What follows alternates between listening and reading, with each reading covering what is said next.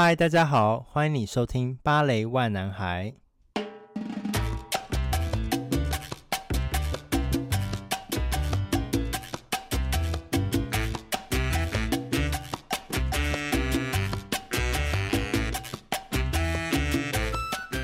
那这一集的 Podcast 我会用全英文的方式进行。我从开播到现在还没有尝试过全英文的 podcast。我之前尝试过，就是两个人对谈，然后自己 solo，然后 ASMR。到现在，我想要来尝试试试看，用全英文的方式，来看看自己有没有办法主持这一集的 podcast。那请多多指教喽。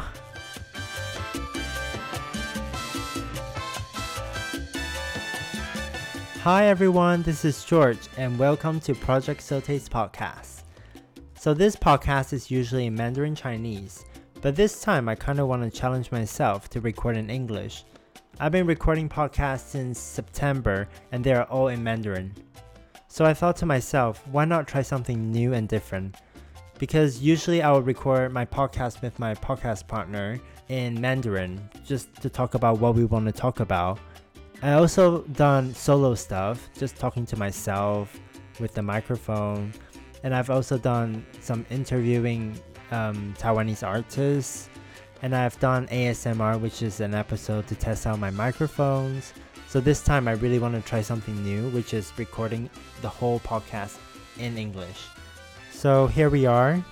Enjoy the podcast. Today I'm very excited to speak to my friend Sarah Chun. Sarah is from Chicago and she is a first soloist with the Northern Ballet. Hi Sarah, Merry Christmas. Hi G, Merry Christmas. So just to let everyone know, this is the second time that we record this episode. because someone Because someone meaning me is very bad at technology. So basically with this the first round we it was really smooth actually, you know? Yeah. But then what happened? I didn't turn off my uh, sort of the the what beat rhythm or whatever. The, the one, two, three, four, yeah. Ugh. so sad. So That just sad. that just reveals my age, George. no. That I don't know how Don't to even. use GarageBand. So we had a five minutes break before we start this over again. Which And- we're used to. Yes. Used to rehearsal, five minute break, Come back again. right back to rehearsal. Exactly. But this time it's a bit different. I got my coffee and cake ready next to me. Oh, perfect. So, um, this episode, I like to talk about how you organize a choreography when the choreography is right in front of you. First of all, for those who never watched Sarah dance before, she is a very dynamic dancer.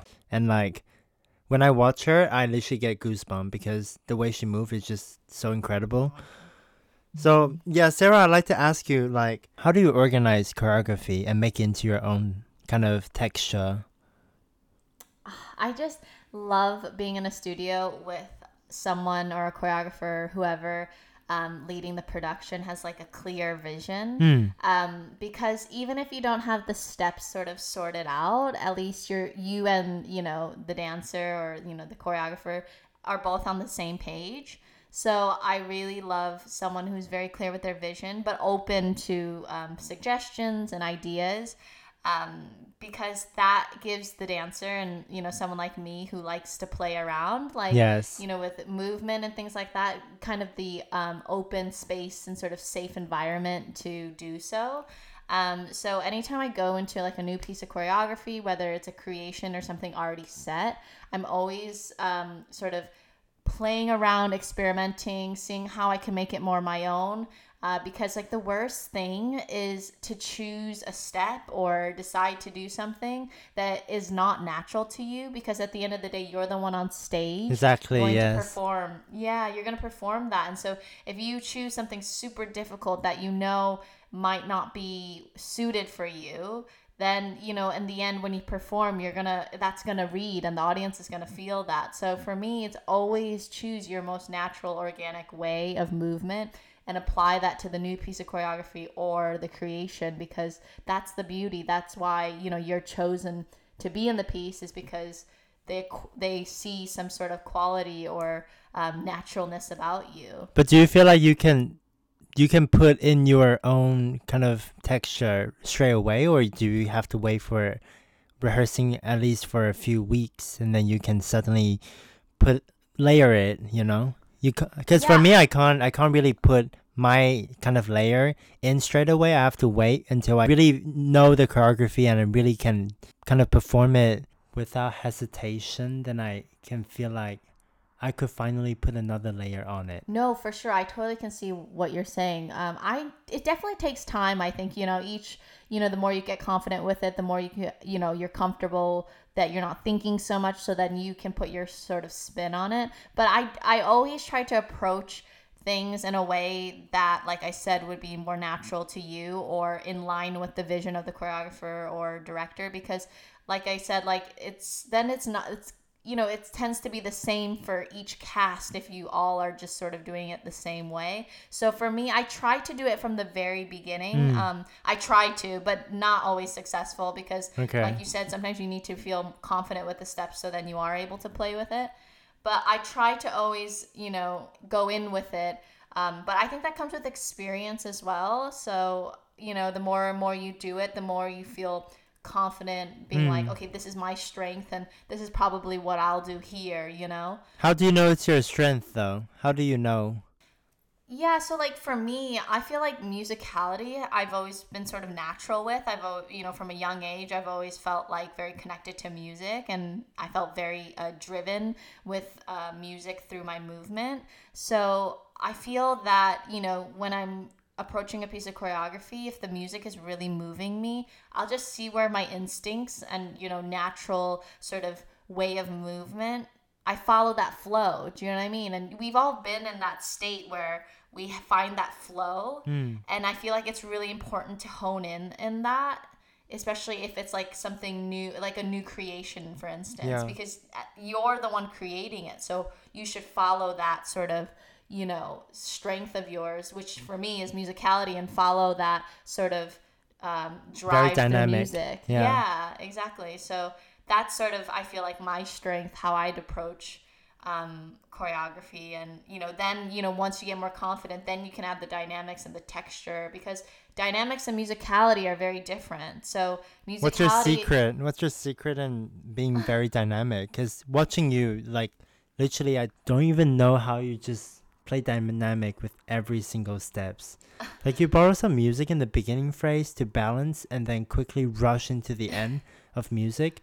It's just how you organize the music and movement all Oh together gosh. to make the steps so full. It's just so exciting to watch. What's your secret to that? You're so kind. For me, I think it's, you know, always never being afraid to sort of step out of your comfort zone. So, you know, like I said, musicality, I've, I feel that I've always been natural with it since since I was a child, but um, I didn't really feel like I was, you know, per se dynamic until, you know, later in life, like 18 or when I started joining companies, because that's when you're, you know, you don't think about your technique as, as much because you feel like you have that strong foundation and it's more sort of experimenting with different textures and sort of pacing with your um, and rhythm with your dancing. Do you know what I mean? So I all and also I I feel like it's really important for young dancers to start you know playing with different dynamics in class. Um, In class, yeah. because like you know, class is the base, right? Everything's so set up like pliés, tendus, dégagés, you know, etc. And it's very, it, you know, it's very um, laid out for you, and the even the music, you know, It's all the same, no? Yeah. Every day is the same, so you kind of have to make it special in a way. yeah, and it's like even in, like say in a an adagio, you know, it's gonna be slow and long. Yes. So you know, how can you break that up because it's How can you get through it in different ways? Yeah, because you're it's like speaking to someone like us speaking. If I st- if I just talked monotone like, "Oh my gosh, hi, I'm excited to be." Like if it's all Siri, that's Siri. Yeah, exactly. If you're if you're Siri, there's no sort of like layers and sort of, you know, movement that will go, you know, that make you feel up or feel down or, you know, different hmm. sort of tempos, whether it's quick or slow, because you can be you can have dynamics in an adagio as well. Do you know what I mean? Hmm. And I think people don't realize. I think people kind of get into this sort of habit of one, two, three, four. You know what I mean? And I Hmm. feel like it's really important in class to sort of push yourself and you know think of different ways to layer a combination that you do every day. Hmm. So you you think it's easier to start from class rather than just have to do it in the rehearsal and being stressed about it. Exactly, because you know, class is something you do every day, and you know, it's a place where I feel, for me, I feel quite safe, and I don't feel like super judged or you know anything. It's just there every day for you. It's sort of like a meditation, right? Every day Mm. you're going into class, you know, you set yourself up, and you know, at times you need to push yourself, and other times you need to sort of take more of a softer route but in the end you're dancing to music and you should always sort of embody sort of what it's what the movement is making you feel. So i don't think music is music isn't also the same rhythm the whole time. You don't hear just one note playing bum bum bum bum. Do you know what i mean? It's a hmm. scale and it's constantly going up or down and that should be your movement as well even in class. Yeah. Speaking of music, you know, like in our rep, it's always so hard to count because it's like a seven, it's a nine, it's an eight, or like you mm. know, like I don't know. For me, it's so hard to count, or I have to really remember it. You know, like in geisha, it's like it's a twelve, it's a eight, it's a seven, and then another because it's someone they commission someone for a score, so when it's when it's something like that, it's just so it's beautiful to hear. Yeah. But for us, it's so hard to count. How do you? f- no. it, is it challenging for you? Yeah, because I'm I'm not really much of a counter. I, I really don't like counting when I'm on stage or when I'm Me in either. I can't. Yeah. So that's why when since I was a young kid, I hated counting. I just I felt like it really, you know, I mean, I think it's really necessary, especially for like corps work and you know when you have to be together with someone. But mm. I hate, I dreaded it as a child. So I always felt because I was connected with music that I just never wanted to count and you know I would just listen to sort of the music and but that takes repetition I think like after you hear it a couple times you'll hear hints and You recognize, yeah. yeah different hints of you know music or you know different instruments and the layering of the music to um, sort of drive you and move you instead of focusing on the one two three four you know Yeah. i think but that that takes time um like i said like it's experience experiencing such difficult music can be a nice challenge as well so if you have to sort of you know for me put my ego aside and have to count i will but even through those counts Yeah. even those through those counts there is still sort of texture and dynamics you can play with the music do you know what i mean and also, it's have it's different when you hear orchestra playing and versus Oh. piano. It's just very different, no? for sure and that's like the beauty of live music and live performance isn't it Yeah. um to, to hear that difference and you were saying that you you start playing with dynamic and music and stuff when you were 18, right? Yeah, when I joined a company, for sure. What com- Uh, so it's obviously not Northern Ballet because you say 18 and you say you've been here for 5 years. So yeah, I what is your background like? So I danced um, in the states professionally for five years. I'm Hmm. originally from Chicago, um, and then I moved over to the UK um, about five years ago. So this is my fifth season um, at Northern, and yeah, it's been really like a beautiful journey actually because um, I've been able to experience sort of the American dance culture and now the European dance culture, and um, yeah, I, I probably started experimenting and sort of pushing myself out of the box with um, you know, dynamics and musicality probably more at 18 when I started to get opportunities and roles and got to work with different choreographers and people. Do you know what I mean? Because in Yeah. school it's not limited, but you know, you do your it's more for training, you know, class and you know, variations and you know, things like that. And I don't know if school teach you how to be like a dynamic person. Yeah, no, I think it's through experiencing like who you are. I because i didn't really know myself as well at 18 very well and Hmm. through experience as a human but also getting opportunities doing other rep i think that's when you start to discover yourself. And that's when i started realizing i'm like ooh i really like playing with different textures of movement and pace. And um, obviously i've always been driven by music so i just let sort of that natural flow take over as well. Um, so yeah i definitely think through experience and through time. And like i said through experimenting in class that is where you start to sort of discover yourself. Um, and that's when i started being pushed as well in, in company life because i am starting to find more confidence in myself as well once i joined a company. I think once you feel you have a you have advantage of your dancing or like when you know really know what you can offer, then you can really shine through. Yeah, I think it's like an inner confidence because there's a lot of times I've, you know, I have a lot of insecurities and I, you know, I doubt myself a lot as well. You do? Yeah, no, for sure. no, it doesn't. like- it doesn't look like it. it looks like you're just so sh- like you're shine bright. You know, like I think mentally, you know, I, I, I can, you know, rightfully say, you know, I struggle sometimes, you know, letting go of my insecurities or those imperfections that I'm trying to constantly perfect, you can say. Um, And, you know, that's what also drives me and to dedicate myself even more to this art form because I love to work hard and I and I'm and I'm in love with dance, but also that can be quite hard as well because, you know, not everything is a blessing, you know, it also can be a curse where you can only focus on the negative, you know, and I mean, I Um, do myself. I I focus on the negative sometimes, and that just brings me down my confidence level.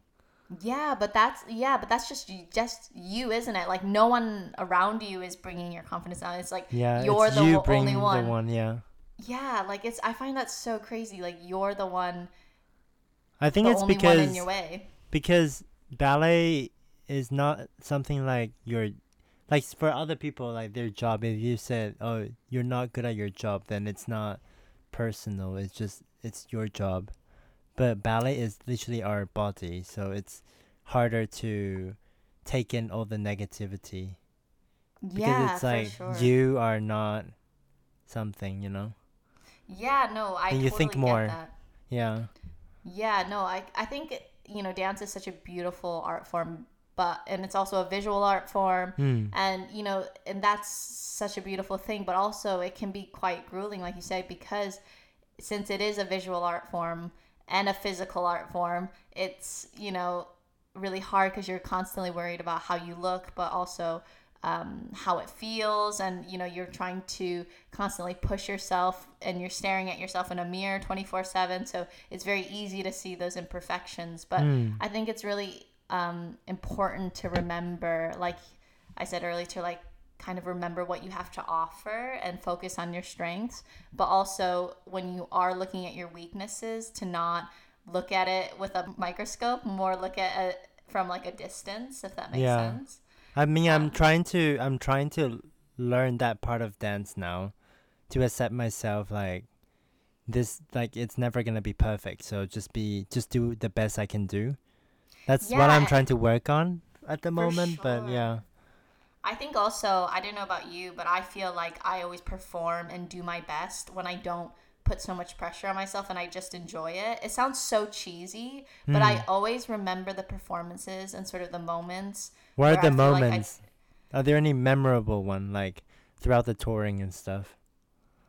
I mean, you. even yeah, I mean, even the most recent um show that we did, which was um you know we did uh, a The contemporary mixed night. program, yeah. Yeah, we did a you know David's Eve celebration evening and the classical performance. I remember um, for David's celebration night, I had done Wuthering Heights, but also I did this really difficult um, Sleeping Beauty pas de deux. Yeah. and I was putting so much pressure on myself because I remember It's your first at- time coming back to stage for a long time. Is that why? Yeah, and also you know there was just you know difficult steps in there which I knew weren't my strengths. Yeah. So I thought to myself, oh, oh Lord, like here we go again.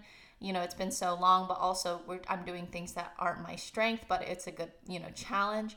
But I remember going into the dress rehearsal and I said, "Why are you putting so much pressure on yourself? Just enjoy it." And in the in the evening, I just enjoyed it so much that I felt so happy with How can you do that? It's it's literally letting go of that ego. It's letting go of that pride of because your pride and ego is like kind of what is protecting you for that failure, if that makes sense. Yeah. And if you just let that go and you enjoy it, you'll 99% of the time you're going to be more successful than fail. So yeah, but it's it's the it's a feeling, the inner feeling that you think that you might fail. I think that's Yeah. scarier. Yeah, it's the ego that and the pride that is uh using as a self uh, defense mechanism, you know, to Hmm. tell you that oh, you know, it's not going to be good enough, so that if you do fail, you do feel like you were justified, and you're like, oh, I knew I was going to fail, instead Yeah. of putting that ego away and just going 100% in and trying to enjoy it and you know 50-50 chance you might be successful or fail do you know what i mean Yeah. so I think it's really important to um, remember that, especially in stressful times. Yeah, exactly. Speaking of touring and stuff, like do you have any like funny memories of us just like touring around the country? I just miss like sort of the funny things that happen backstage, like the audience that like they don't see it, but we we know that's happening. Like people what? forgetting, like people forgetting their props. You know, like Oh my God. people. I I did that before. Yeah. Yeah.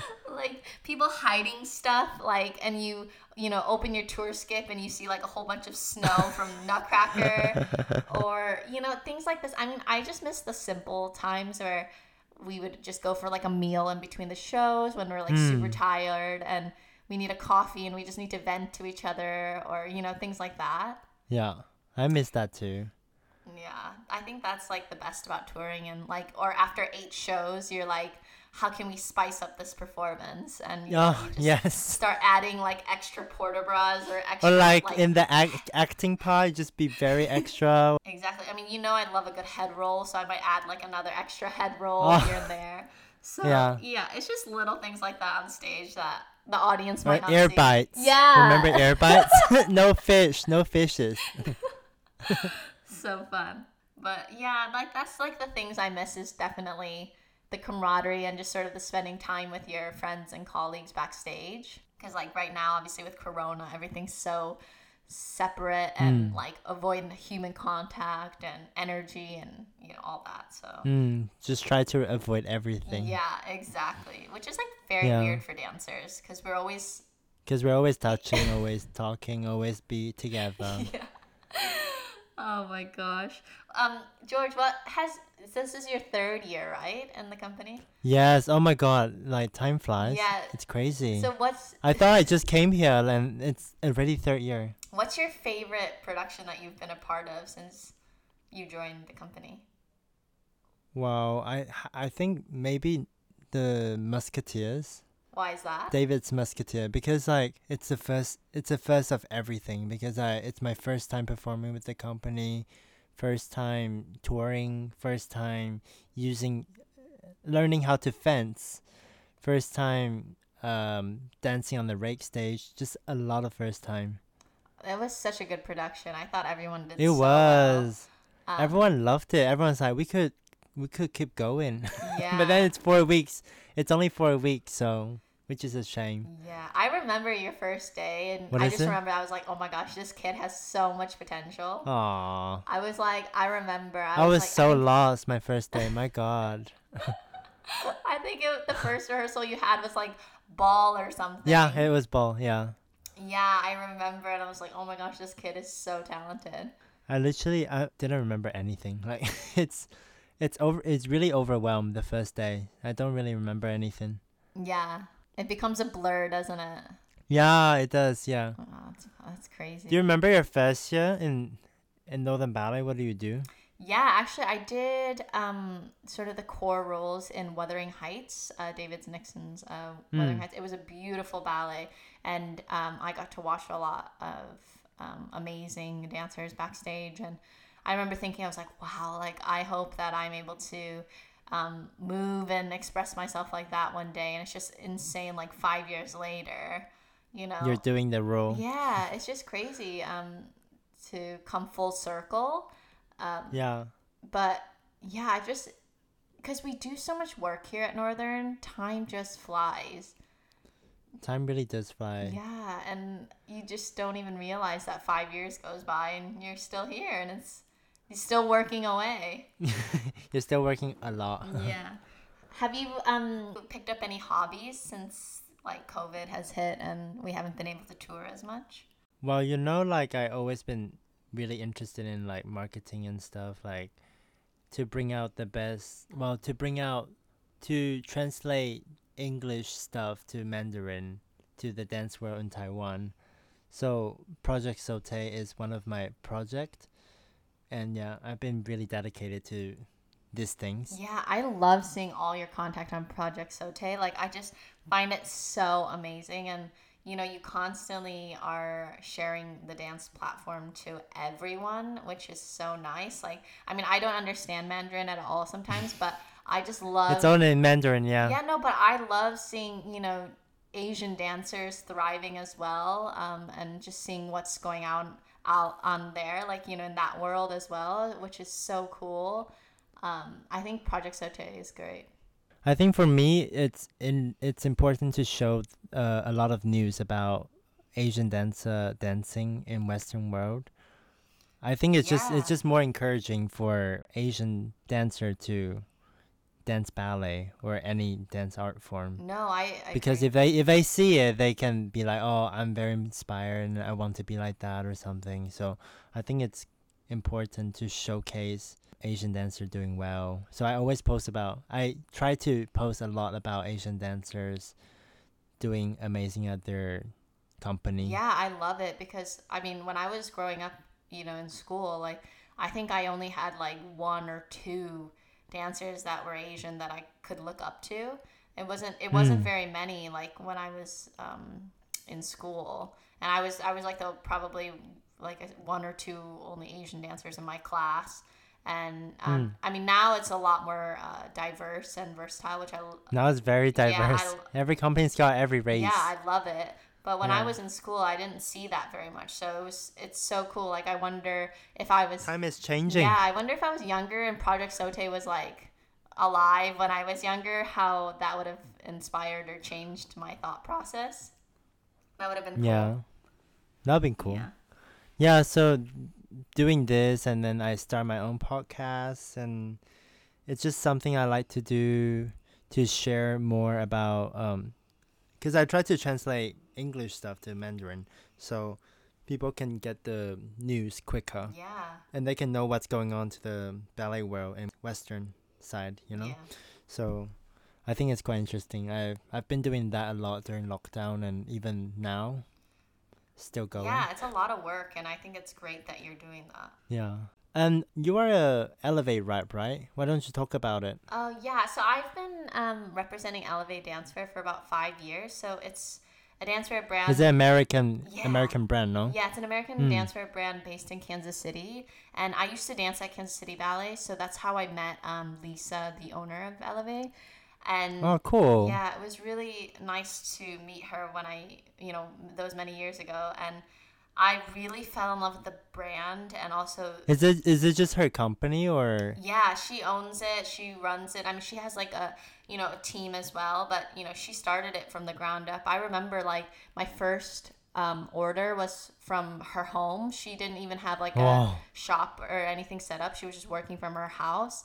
And I just loved how the dancewear made me feel because it gave me sort of this confidence. Because I remember from school, you would have to wear like really bad cotton, unbreathable Yes, cotton. itchy leotards. Don't like it. Yeah, that Yeah. don't fit you. And I remember, like, you know, as a girl going through puberty and stuff, like, my body was changing and I'd feel so underconfident with my body Hmm. because I wasn't wearing leotards that I felt good in. And I was just so, it was so refreshing to find a dancewear brand that I love the message of, I love their product, and I love what they're doing for the dance world as well. That I just have been representing them for about five years now. So What's so different between other brands and um, Elevé? Because there's quite a lot of dancewear brand going on yeah. in the dance world. So what's so special about them? What I love about Elevé, obviously they're a f- customized dancewear brand, so they do have ready to wear options, but you can customize, you know, from patterns, fabrics, um, you know, design, everything um, to your liking, which I find so important because everybody's body is so different, and to f- you're paying good money and you want it to fit and feel the best on yourself. And I find that's such a huge, huge bonus about their um, dancewear brand. And they're constantly like connected um, to so many um, organizations, and they always help out um, whenever they can. And I I find that that's really, really, really special. And they always go the extra mile to make sure that your product is what you expect.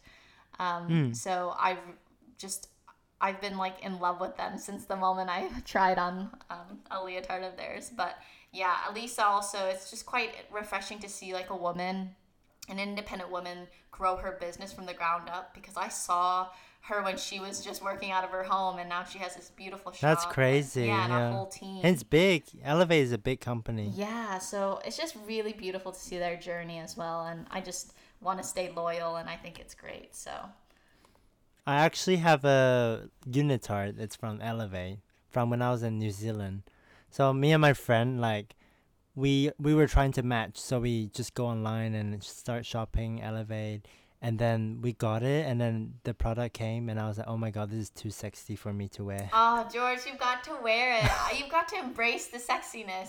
It's like the side it's all mesh, and it's a bright red leotard, uh, unitard. I am in I was like, I, I just couldn't. I took a picture, and that was it. It was in my closet for a while. Oh no, G, you have to wear it because, like, that's what I love about having such different dancers Because when you go to a rehearsal or in class or whatever, it can change your mood and give you that confidence that you need that day or something. Like, say you're doing a role that is a bit more sexy and you wear that, that will sort of inspire your movement and I guess so, but like, but it's just so sexy to wear just in class. It's just like, oh wow, it's a bit extra. no, I'm all if I just wear that, you know i'm all about the extra you you should wear whatever you want to wear in class and like i said you know in class you have to constantly experiment so you can also experiment with your wardrobe as well that is true. That is a good suggestion. yeah So, Oh, do you have any code for any of the listener who would like to go